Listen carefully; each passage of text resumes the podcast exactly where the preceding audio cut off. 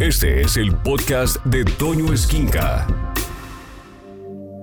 Y fíjese bien lo que le quiero platicar, hablar con precisión sobre masonería, sus orígenes, la doctrina, accionar y participación en las páginas que marcan la historia del mundo es sin lugar a dudas un reto muy grande en lo que al campo de la investigación se refiere, ya que por su condición de secretismo en alguna época y de discreción en la vida contemporánea, los registros y documentación jurídica, así como sus crónicas, se encuentran todavía sumergidas en algunos casos en el más profundo de los misterios, podríamos así de muchas formas decirlo y de todos los mitos y todas las cosas que existen en torno a la masonería. ¿Quiénes son en realidad los masones? ¿Quiénes conforman la masonería? En fin, leyendas, anécdotas, referencias religiosas, aunque no se presente como tal en nuestra sociedad, y tradición oral, hacen muy difícil la obtención de material sobre hechos particulares para la colaboración de una estructura pues sobre todo historiográfica, historio, sí, gráfica, no hay otra palabra, para poderle poner forma, para poderle dar, pues, un aspecto que tenga que ver con el tiempo y el espacio de la Tierra. Sin embargo, muchos escritores masones y no masones se han interesado en la producción del material bibliográfico dirigido al arte real, como se le conoce.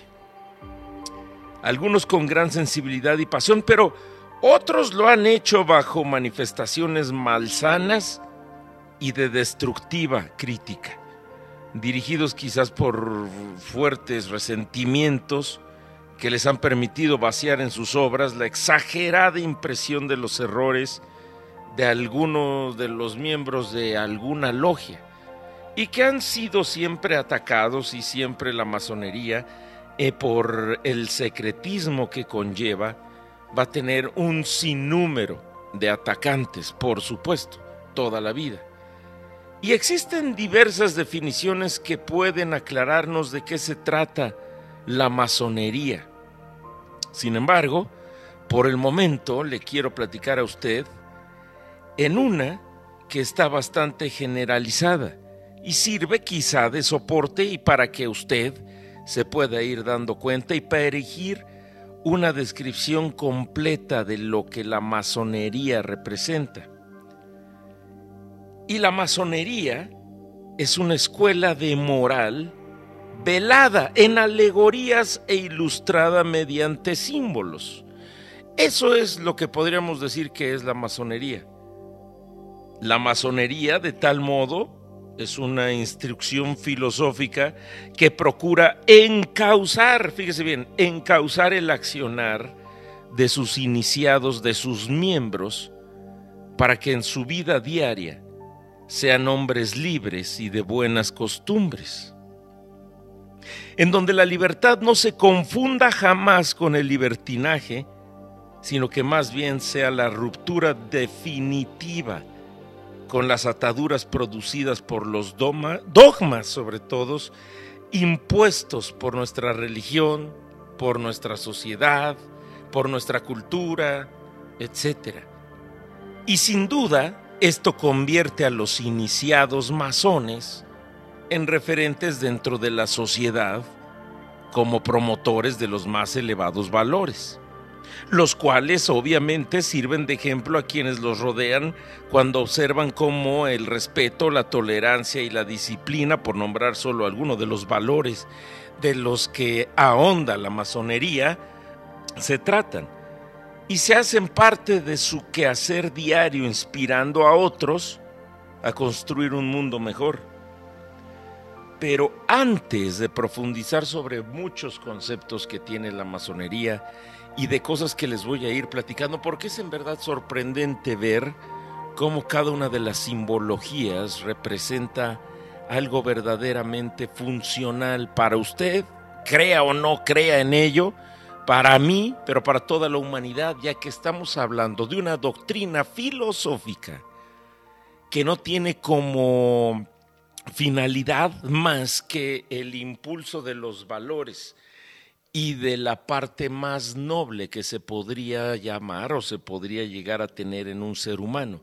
Y antes de profundizar sobre algunos conceptos es importante señalar que la masonería no es una religión, no es una religión, es una organización fraternal y reúne a miembros que poseen distintas creencias y que respetan profundamente la fe de quienes son sus hermanos masones. Dentro de la masonería hay musulmanes, judíos, católicos, zoroástricos, cristianos, en fin, ya que la institución promueve permanentemente la tolerancia, el respeto por los diversos puntos de vista que puedan tener los seres humanos. Y decimos entonces que la masonería es una organización universal en donde grupos de personas se congregan a fin de realizar estudios filosóficos y la institución además es filantrópica, pues ayudan a muchísimos hospitales, a muchas otras instituciones a nivel mundial. Déjeme platicarle usted que el ingreso a la masonería implica un proceso iniciático. Aquí es donde vienen muchos rumores, donde vienen muchos secretos y donde vienen muchos mitos, tabús, pero también realidades. El proceso iniciático quiere decir que el aspirante debe de pasar por una etapa de iniciación que le permita traspasar las puertas del templo. Todo aquel que desee ingresar a este templo debe ser presentado ante la logia por algún hermano masón. Y a partir de allí debe comenzar un rigurosísimo proceso de entrevistas, un examen profundo a fin de verificar si la persona cumple con las cualidades requeridas para abandonar el mundo profano y convertirse en masón. Vale la pena destacar aquí, les quiero hacer nada más una aclaración respecto a la palabra profano. Profano no tiene que ver absolutamente nada con un sinónimo de pecador o algo despectivo. Por supuesto que no, ni mucho menos peyorativo. Sencillamente en la masonería se le da este calificativo a los no iniciados para diferenciarlos de los que sí lo están. Satisfechos los requisitos, se le fija una fecha de iniciación y más allá de revelar lo que allí sucede, les puedo platicar que el candidato experimenta un ritual lleno de alegorías, de las cuales no les puedo hablar en el radio, pero se hacen una serie de alegorías. Sin embargo, de lo que sí les puedo platicar en el radio es que una vez el iniciado o ya que haya iniciado alguien, se obtiene el grado de aprendiz. Más adelante, y luego de haber ahondado su conocimiento sobre la institución, puede optar por el segundo grado llamado compañero y posteriormente, el haber demostrado suficiente progreso necesario puede ser exaltado como maestro masón. De estas iniciaciones o de este ejercicio que se lleva per se para darle la bienvenida a un iniciado y que no se puede decir y no soy yo nadie para poderlo decir y no se los puedo platicar, sí les puedo decir cómo está constituido el templo masónico y cómo en su haber tiene precisamente diferentes claves tanto de la geometría sagrada como de las diferentes energías que componen la Tierra. El templo masónico, comúnmente llamado logia, es el lugar donde se reúnen los hermanos masones a realizar sus trabajos en sesiones denominadas tenidas. A estas reuniones únicamente pueden asistir los iniciados ya que allí se estudian conocimientos filosóficos y se ventilan asuntos importantes para el interés de los hermanos. En ese espacio se lleva a cabo el proceso de iniciación. Y en el mundo existen miles de logias masónicas, miles. que van desde las más sencillas, en las chozas más sencillas, cabañas de lo más sencillo en cualquier parte del mundo, incluso del país, hasta las más monumentales estructuras en Inglaterra, por ejemplo, o de la gran logia inglesa. Y todas las logias están construidas como una representación del templo de Salomón, con las mismas medidas del templo de Salomón a su debida escala o en su debido en su debida proporción, de acuerdo en donde se encuentren. Así sea una choza, así sea una cabaña, tiene que cumplir todas con una representación del templo de Salomón. Pues bien se dice que fueron los primeros masones en el mundo los que hicieron el templo de Salomón. Ahorita llegaremos a ello. En la Biblia, específicamente en el Antiguo Testamento, se pueden encontrar las dimensiones exactas con las que el rey Salomón mandó a construir su recinto. De hecho, el libro sagrado nos muestra no solamente las medidas, sino también los materiales y las especificaciones más precisas que debían tener los acabados. El templo idealmente debe estar construido en sentido este-oeste, es decir, oriente-poniente. En occidente se encuentra la entrada principal, de forma que si usted ingresa por medio de esa puerta, inmediatamente al abrir las puertas hallará dos columnas que tienen un carácter filosófico de gran importancia para la masonería ya que representan ante todo, una vez que usted entra a un templo masón, está acompañado por la fuerza y la belleza, que son características fundamentales que debe tener en igual proporción cualquier obra de construcción de gran envergadura. Y si usted se adentra al templo y se coloca entre estas dos columnas y mira al frente, verá hacia el oriente. Y hacia el oriente verá siete escalones que culminan en una terraza, donde hay una silla con una mesa, a las que se conoce como trono. Y en ese sitio se sienta el venerable maestro, quien no es otro que un hermano masón, designado por los miembros de esa logia, para que dirija todos los trabajos que allí se llevan a cabo por un determinado periodo de tiempo. A ese maestro o al gran maestro se le va turnando conforme van pasando los meses, los días o las semanas, como se dictamine en cada logia. El taller está decorado con un sinfín de símbolos que son estudiados por los masones a través de su carrera dentro de la institución y todo tiene una razón de ser y nada está colocado por casualidad. Todo tiene que ver con la geometría sagrada de la que ya les he hablado y con algo importantísimo, el número de oro o el número dorado o las medidas áureas que existen en la Tierra.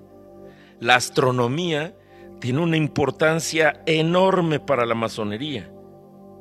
A los lados del venerable maestro se encuentran las imágenes de la luna y el sol. Y el techo de la logia, que está decorado con una representación del firmamento nocturno, del cielo, donde usted podría observar las estrellas y demás cuerpos celestes. Allí están representados el día y la noche así como el cielo y la tierra, y todo dispuesto para el estudio de los masones que deseen penetrar en los misterios que lo rodean. El venerable maestro es el que dirige la logia junto a otros dos hermanos a quienes se les llama vigilantes. El primer vigilante está sentado a la izquierda de donde usted se encuentra y el segundo a la derecha, viendo de frente, recuerde y cada uno de ellos con funciones específicas en la instrucción de los masones aprendices y compañeros. Y dentro de esto vale la pena destacar que a pesar de los grados o cargos que puedan llegar a tener cualquier masón dentro de la logia, el trabajo masónico de todos se consideran hermanos, sin distingo alguno, por lo que deben prevalecer siempre la fraternidad y el esfuerzo por vencer las traiciones del ego. Es por ello que el piso en el que usted se encuentra parado, una vez que ingresó al taller, como se le llama al templo, debe ser un enlosado mosaico con cuadros blancos y negros, como un tablero de ajedrez, con cuadros blancos y negros, lo que simbólicamente hace ver al masón que en nuestro mundo permanente estaremos en contacto con lo claro y lo oscuro, con el bien y el mal, y el iniciado debe ser sumamente cuidadoso de hacia dónde dirige su camino. Este mosaico se puede ver en muchas construcciones medievales, como por ejemplo la Catedral de Notre Dame en París, la Abadía de Westminster en Inglaterra, en el atrio principal o en el principal altar de cada una de esas iglesias. Se ve igual, blanco y negro, por lo mismo. Y uno de los elementos más importantes del taller como se le conoce al templo, es una mesa que se encuentra justo frente a usted. A pocos pasos se trata del altar denominado Ara, en el cual reposa un libro sagrado abierto y sobre él una escuadra y un compás, símbolos inconfundibles de la institución masónica. Y quizás le llame la atención que alrededor del Ara existan tres luces encendidas colocadas en forma de escuadra, que iluminan de forma elegante y misteriosa el altar. Y todo lo anterior tiene su intención dentro del ritual masónico. Para finalizar este pequeño recorrido, espero que no se haya aburrido y para darle una idea de cómo es un taller o un templo masónico, dentro de este taller me gustaría que por encima del ara, como está suspendida una pequeña plomada de albañil que cae desde el techo del taller sujeta por una delgada cuerda y cuya punta mira fijamente ese libro sagrado que le digo. Seguramente le parecerá extraño que en un primer momento hablemos únicamente de estos tres grados o de estos tres masones. Hay muchas cosas dentro de la masonería y los grados superiores hasta llegar al curioso, al místico, al mítico grado 33. Pero déjeme decirle usted que en todo el mundo existen cantidad de ritos masónicos que no le sorprendería a usted la variedad. Desde el rito de Memphis Misram, la masonería rectificada, el rito nacional mexicano, que es internacionalmente famoso dentro de la masonería, el rito nacional mexicano, el rito de emulación, el rito francés y sobre todo el escocés y el inglés. Y hablando de todo lo que tiene que ver con la masonería, a mí me encanta la historia de la masonería, sobre todo y que es muy extensa y no nos daría tiempo en un día de poder hablar de sus inicios, de los grandes masones que formaron nuestro país y de todas las cosas que hay alrededor y de todas y cada una de las cosas que conforman la masonería, pero sin embargo sí me gustaría platicarle a usted algo que tiene que ver con las teorías de los orígenes. Algunos sostienen que el origen de la masonería han sido o tienen elementos heredados de los caballeros templarios y otros afirman que el misticismo de la orden viene de los Rosacruces, de los cuales ya también les hablé. Sin embargo, en cualquier caso, lo que no podemos negar es que la instrucción filosófica que actualmente le aporta a la institución a sus miembros posee una influencia directa de los constructores de catedrales de la Edad Media. La forma en que estos canteros trabajaban, se organizaban y llevaban su vida diaria y sirve de piedra fundamental y fundacional sobre todo para lo que hoy conocemos como la masonería.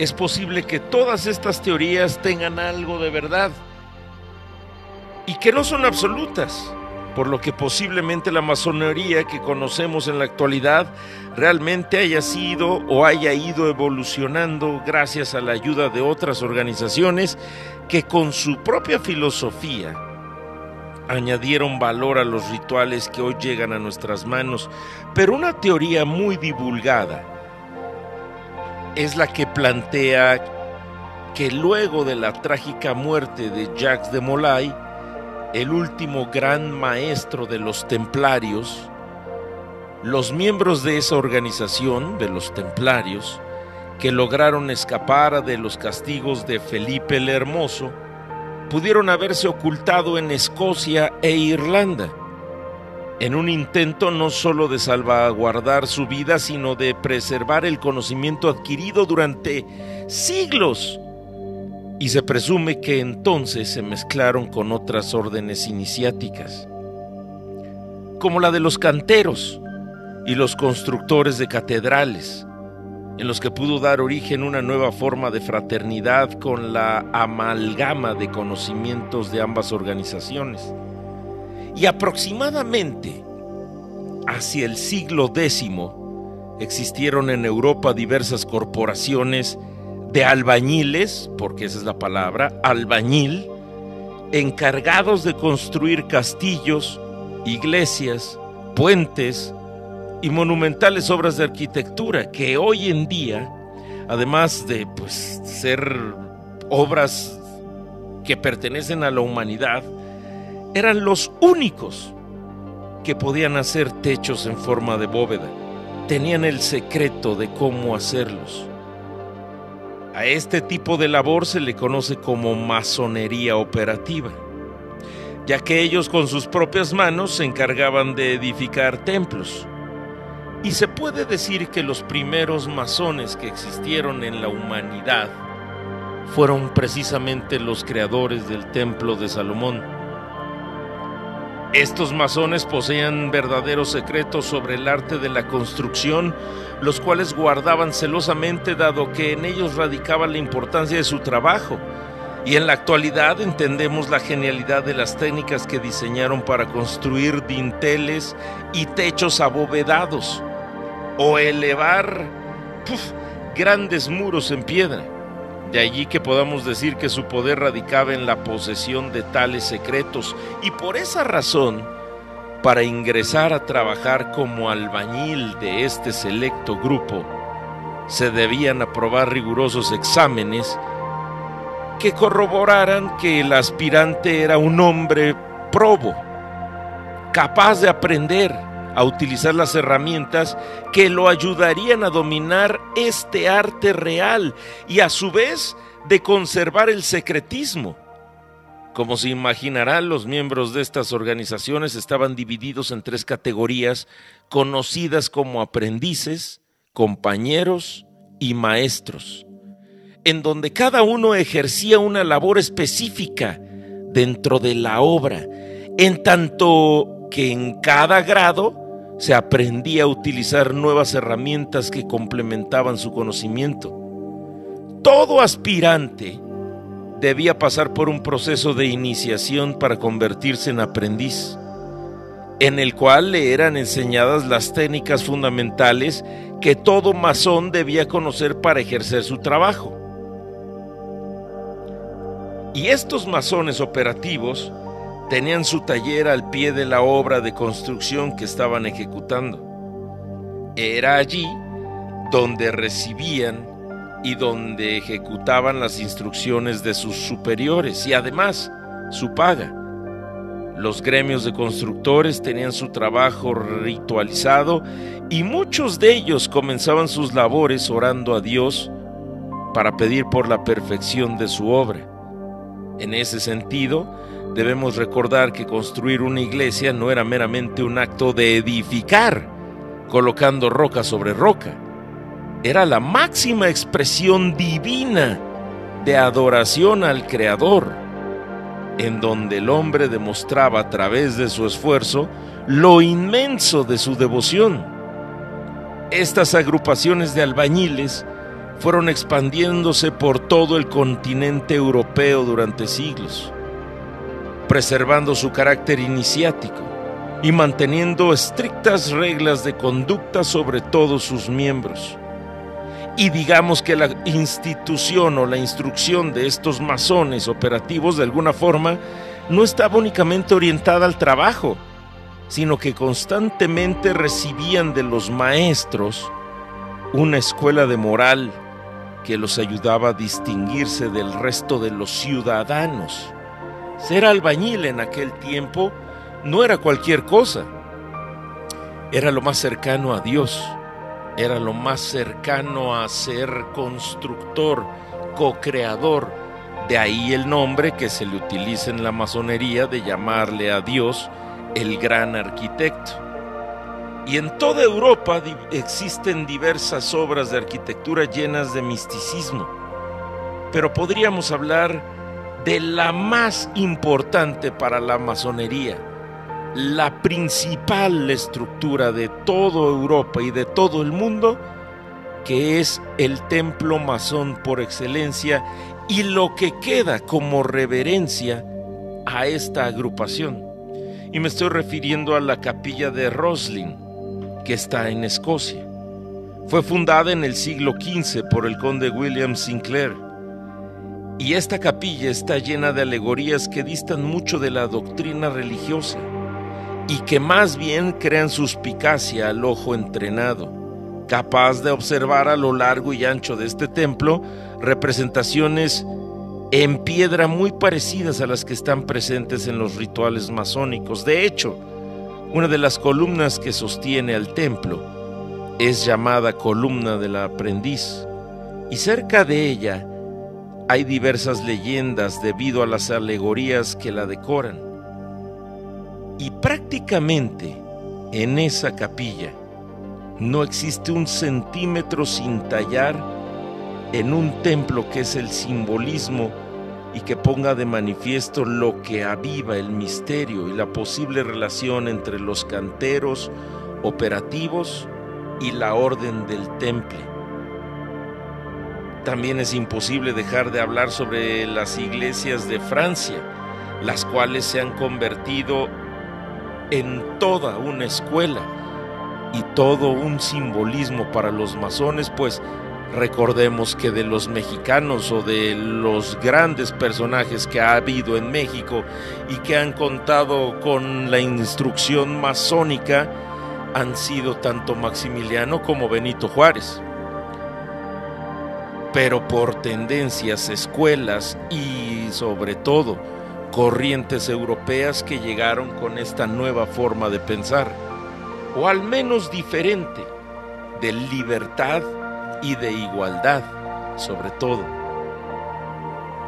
Entrado el siglo XVI, la construcción de grandes monumentos disminuyó y las corporaciones de canteros fueron perdiendo oportunidades de trabajo en ese momento y la masonería operativa, como se las platiqué que funcionaba, sufrió un proceso de transformación cuando algunos caballeros de la nobleza mostraron su interés en conocer los secretos que guardaban estas organizaciones y ellos solicitaron el acceso a las mismas, en donde se convirtieron en masones aceptados.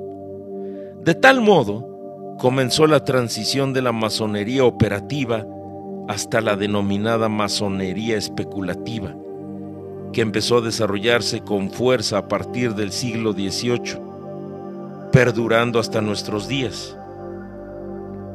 Los masones comenzaron a reunirse en diversos sitios para discutir sobre temas filosóficos que sirvieran para generar conocimiento científico e ir deslastrando la noción de que la verdad absoluta estaba atada solamente a la religión.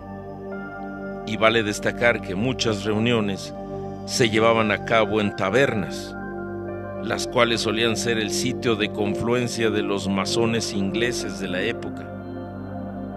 Y no dudo, por supuesto, y no se debe de dudar de los temas que ahí se trataban, de la seriedad de los temas que ahí se trataban, a pesar del espacio físico del encuentro. Las logias masónicas trabajan de forma independiente y no fue hasta el 24 de junio de 1717 cuando decidieron unirse cuatro logias, de donde parte absolutamente todo, todo lo que se conoce como el mundo masónico. Desde el 24 de junio de 1717, cuatro logias darían su nombre para poderse agrupar Francia, Escocia, Inglaterra, España y Alemania y hacer así la masonería como existe el día de hoy. Para terminar, o ya casi para ir terminando lo que es el cereal el día de hoy, déjeme platicarle a usted de algo interesantísimo dentro de lo que ya es la masonería como tal y aplicable como tal. Me encantaría que usted pudiera escuchar lo que es el código moral masónico. Pero hay un tema extensísimo y a mí me encantaría hablarles de el uso de las herramientas de los masones, qué significan en la vida diaria y del código moral masónico. Y mire usted, para platicarles de esto, me gustaría hacerles saber que hay una medalla de bronce de unos 50 milímetros que fue creada en 1838 por el Gran Oriente de Bélgica. Contiene en una de sus caras una declaración de principios masónicos que ilustran el verdadero camino que debe seguir un masón en su vida diaria. Y conocido popularmente como el Código Moral Masónico, contiene las recomendaciones válidas para todos los seres humanos, para todos los seres humanos, masones o no masones, que deseen transitar sobre todo con felicidad el sendero de la vida. El también llamado medallón belga, en su otra cara, tiene grabado un sello que muestra una serpiente enrollada en una daga alrededor de la circunferencia está escrito en francés La Mac vivra de Leviut, Or de Belgique, que traducido reza la masonería vivirá, Dios así lo quiere.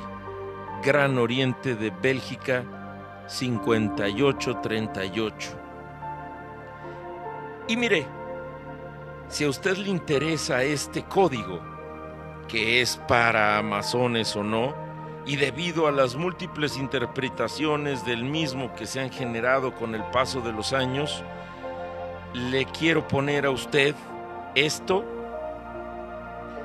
eh, de una forma que usted lo puede tomar obviamente recordando y haciendo solamente hincapié que la masonería no es ninguna religión y no tiene que ver nada con una religión, todo lo contrario al contrario, es una agrupación filosófica que busca solamente el perfeccionamiento del ser humano. Y le voy a decir los puntos más importantes de la masonería, si usted lo quiere tomar en cuenta así. Uno, adora al gran arquitecto del universo. Dos, ama a tu prójimo. Tres, no hagas el mal, haz el bien y deja hablar a los hombres. 4. El culto más agradable para el gran arquitecto consiste en las buenas costumbres y en la práctica de todas las virtudes. 5. Haz el bien por el amor al bien mismo. 6. Ten siempre tu alma en un estado puro para aparecer dignamente delante del gran arquitecto que es Dios. 7. Ama a los buenos, compadece a los débiles, huye de los malvados, mas no odies a nadie. 8. Habla respetuosamente a los grandes, prudentemente a tus iguales, sinceramente a tus amigos dulcemente a los pequeños. 9. No adules jamás a tu hermano porque es una traición. Si tu hermano te adula, cuida que no te corrompa. 10. Escucha siempre la voz de tu conciencia. 11. Sé el Padre de todos aquellos que necesitan cada suspiro que tu dureza les arrancara aumentará el número de las maldiciones que caerán sobre tu cabeza. 12. Respeta al extranjero que viaja. Ayúdalo. Su persona es sagrada para ti. 13. Evita las disputas y prevé los insultos, poniendo la razón de por medio. 14 Respeta a las mujeres, jamás abuses de su debilidad y muere antes que deshonrarlas. 15. Si el gran arquitecto del universo te da un hijo, dale gracias, pero tiembla por el depósito que te confía. Eres para ese niño la imagen de la divinidad. 16.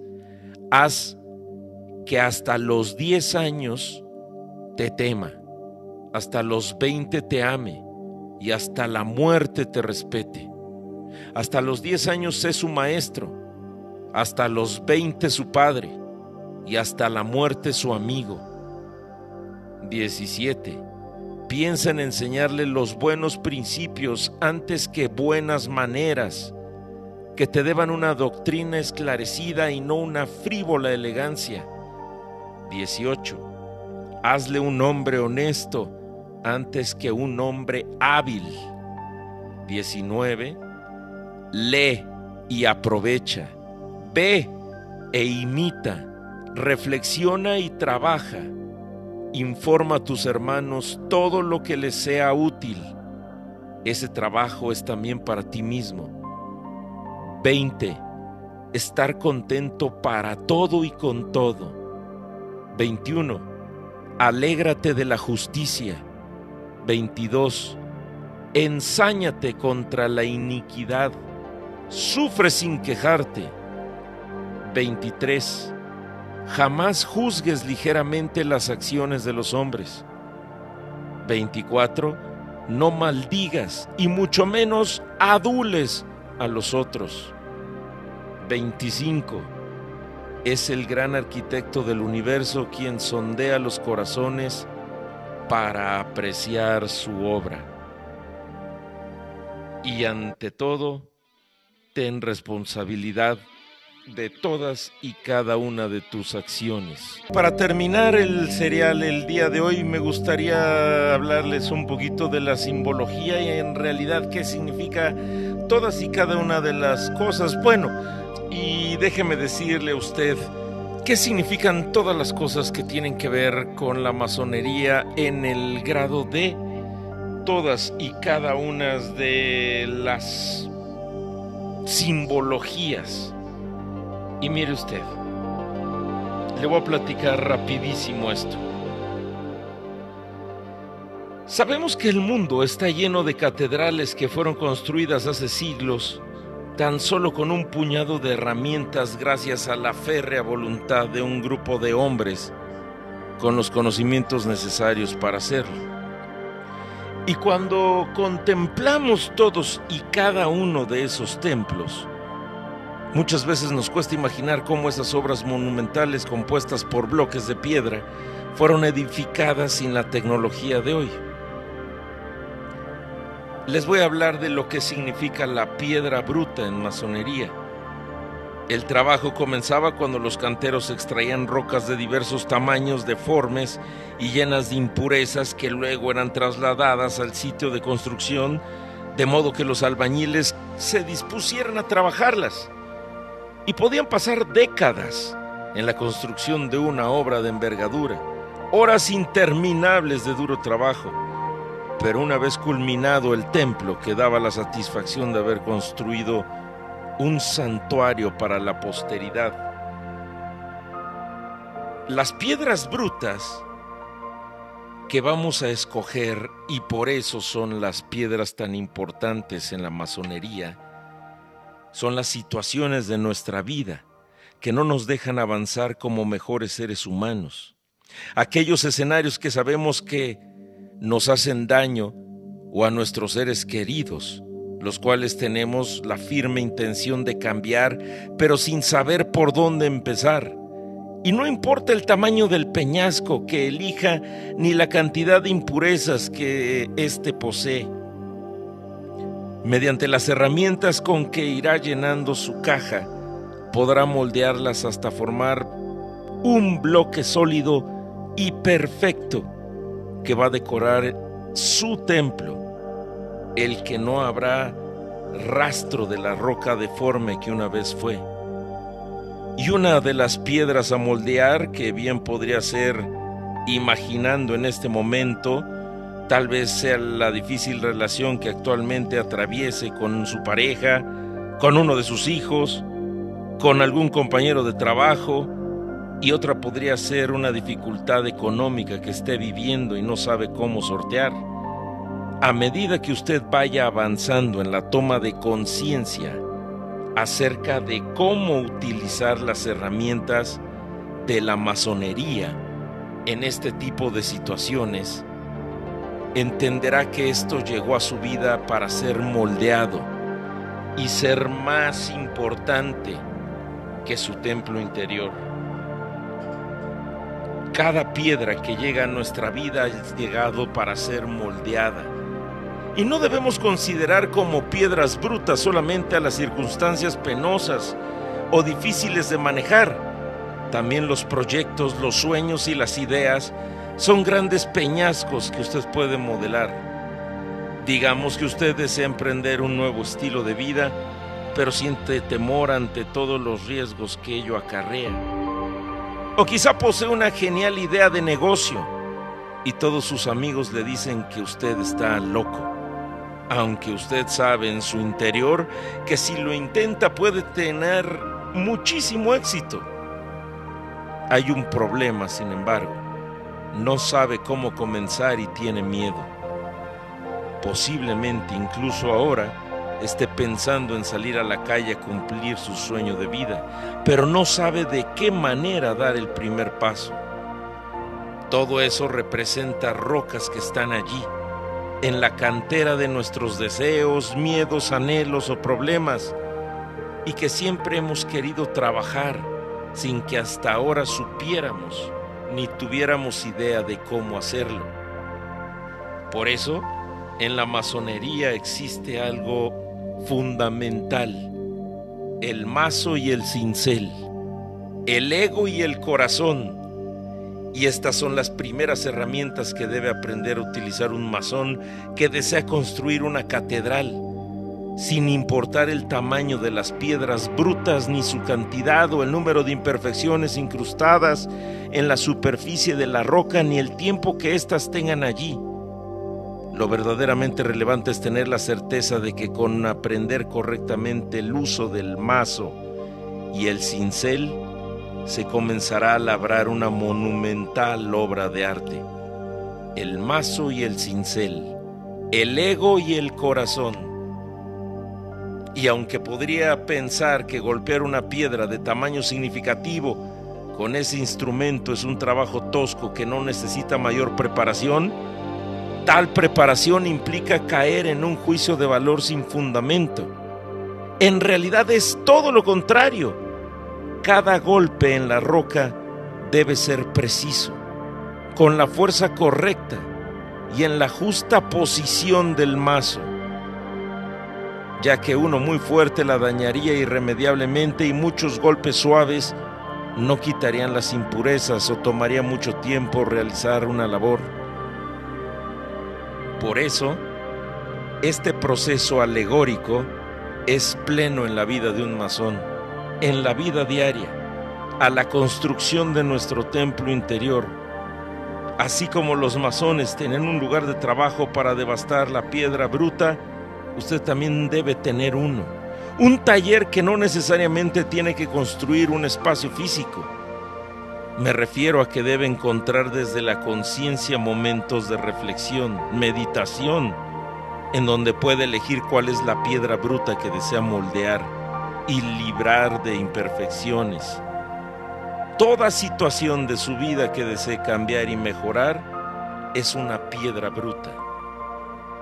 Y todo masón comienza por esas dos herramientas, las más importantes, el cincel y el martillo. Recuerde que lo que hizo que grandes hombres y mujeres a lo largo de la historia dieran el primer paso hacia la conquista de sus sueños fue su fuerza de voluntad, así como la firme convicción de que nada podría apartarlos de llegar a la meta.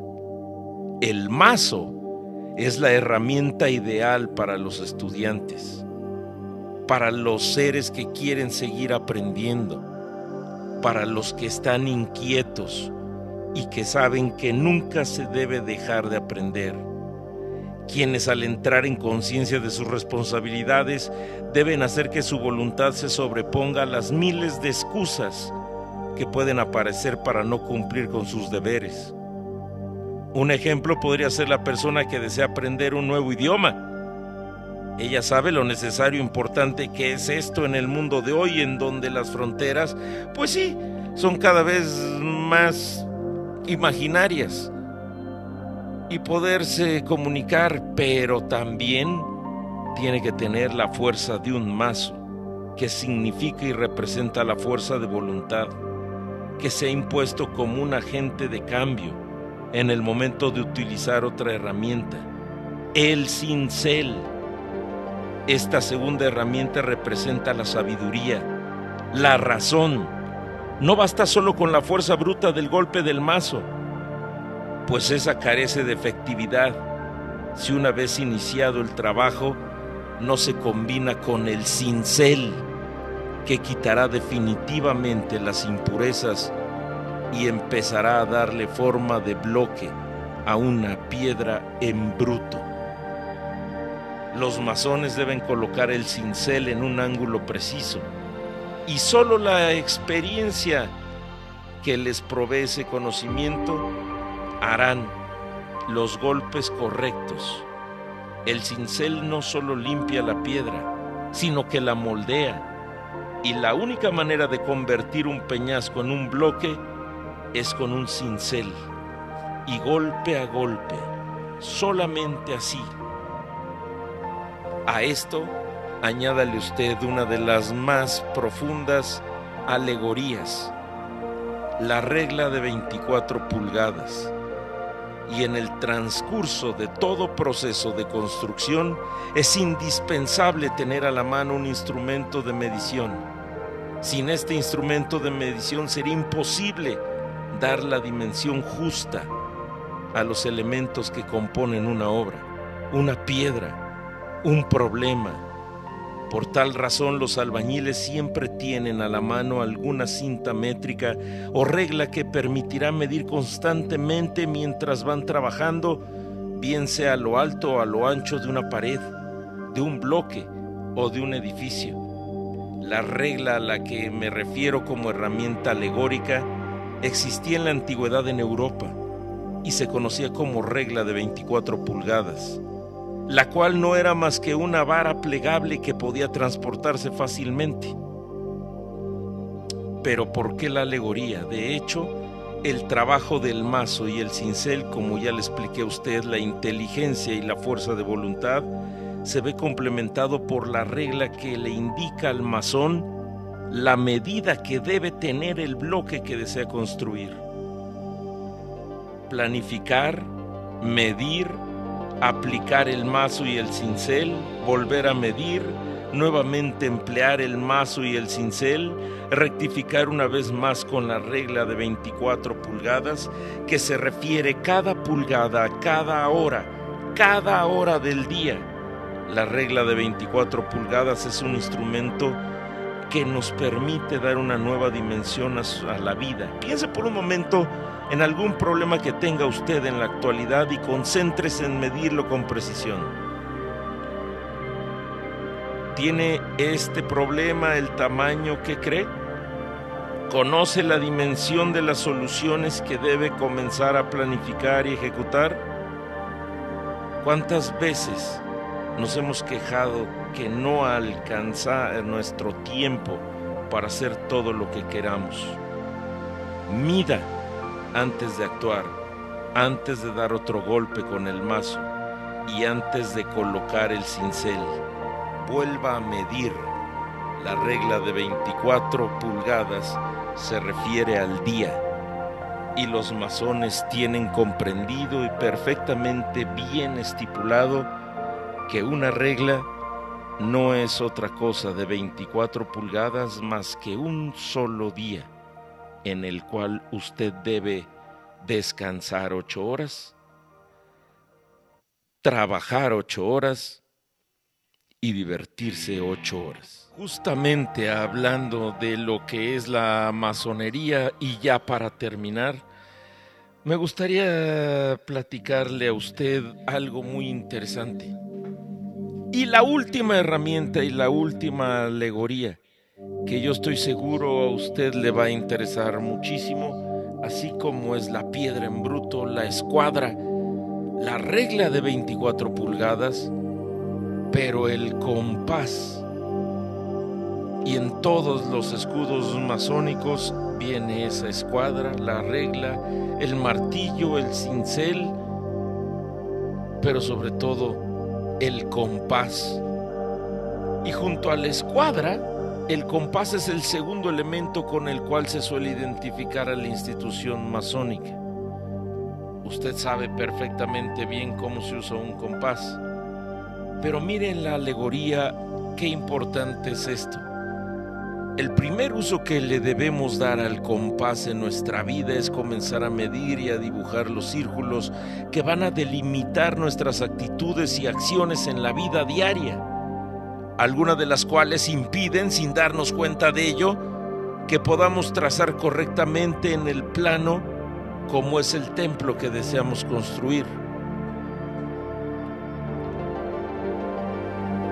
Pero no vea el compás como algo que lo limita. Todo lo contrario, véalo como un instrumento que le va a permitir conocer si el radio de acción en el que se está moviendo es el necesario para conseguir aquello que se proponga en un momento determinado de su vida. Qué curioso. La forma práctica de trazar un círculo, luego de haber decidido cuál es la medida, es apoyar con firmeza la pierna que tiene un extremo en forma de aguja y marcar el centro, el cual también debe decidirse de antemano dónde estará ubicado. Seguidamente y con delicadeza, pero con la precisión justa, debe comenzar a mover la otra pierna, de modo que el lápiz de grafito comience a dibujar la línea del círculo en el papel.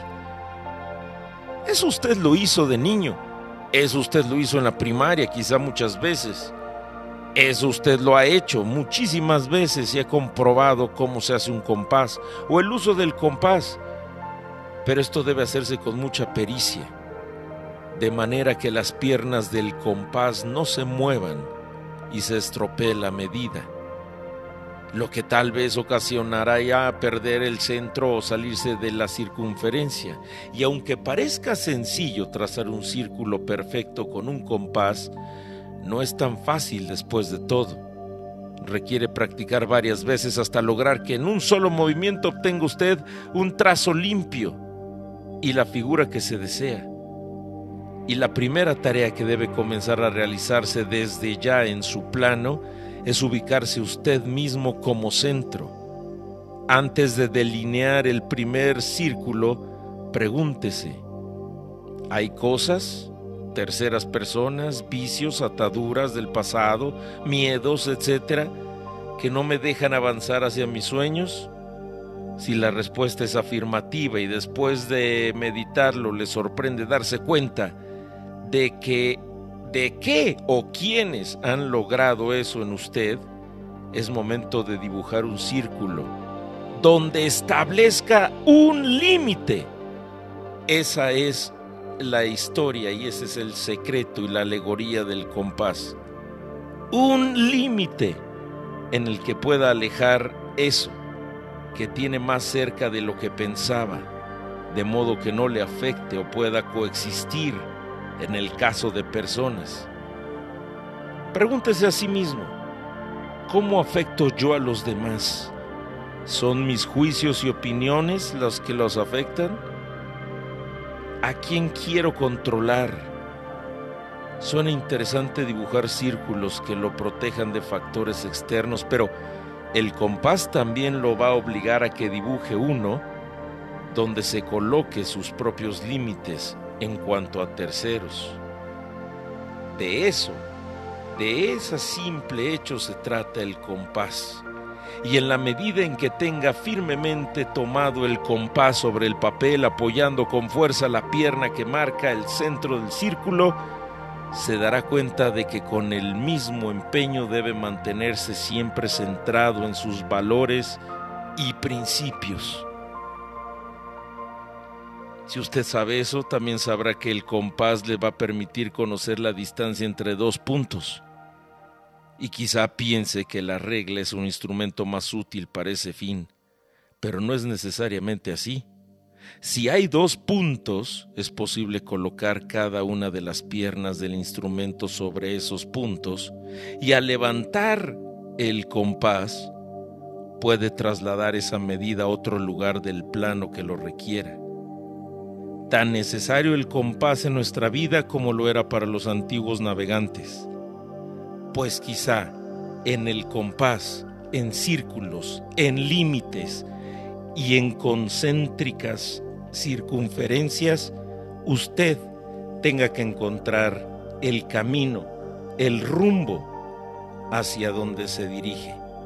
He ahí la importancia del compás o de los instrumentos más importantes dentro de la masonería. Espero que le haya gustado el cereal. Escucha a Toño Esquinca todos los días de 6 a 1 de la tarde en Alfa, donde todo nace.